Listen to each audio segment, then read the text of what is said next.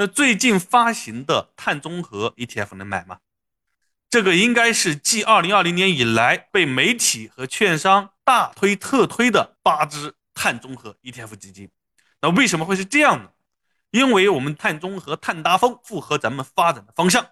另外一个，最近的新能源光伏涨得也非常的好，那很多人呢对这个板块非常的关注。还有一个，那此次的碳中和的 ETF 呢？它是由中证指数公司和上海环交所共同编制的，他们选取的一些公司还是非常具有代表性的，而且这里面选择的不仅有传统的光伏、新能源、新能源车这样的一种低碳发展的一些绿色行业，还包括了传统的有色、钢铁、工业、电力这种高碳，但是在未来一定要转型的这些行业，所以它覆盖的一些行业呢。可能又更加的广，好，那基于此，是不是感觉，诶，那这个碳中和真的非常不错呀？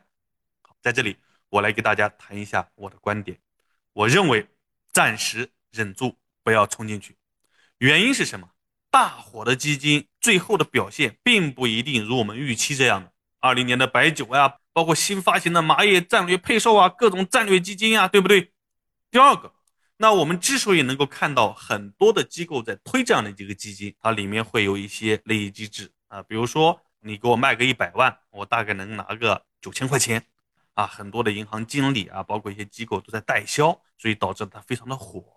那基于此呢，我认为咱们还是看一看，等一等。那有了足够的历史数据以后，我们再进来也不迟。